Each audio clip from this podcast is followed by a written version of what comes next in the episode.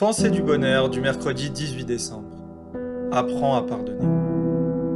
Le meilleur exemple que je peux te donner pour présenter ce sujet du pardon, c'est celui de Monsieur Nelson Mandela. Cet homme qui, après avoir passé 18 ans au bagne de Ruben Island, pour des raisons qui sont strictement politiques,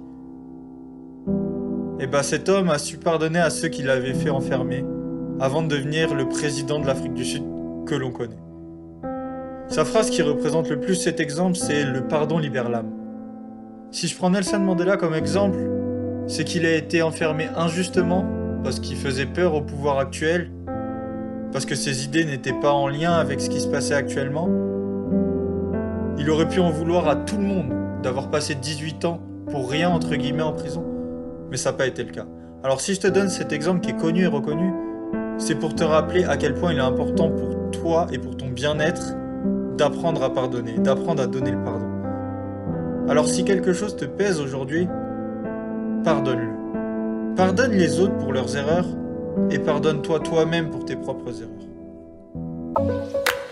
Si cette pensée vous a plu, n'hésitez pas à mettre un petit j'aime et à vous abonner à la chaîne. Merci.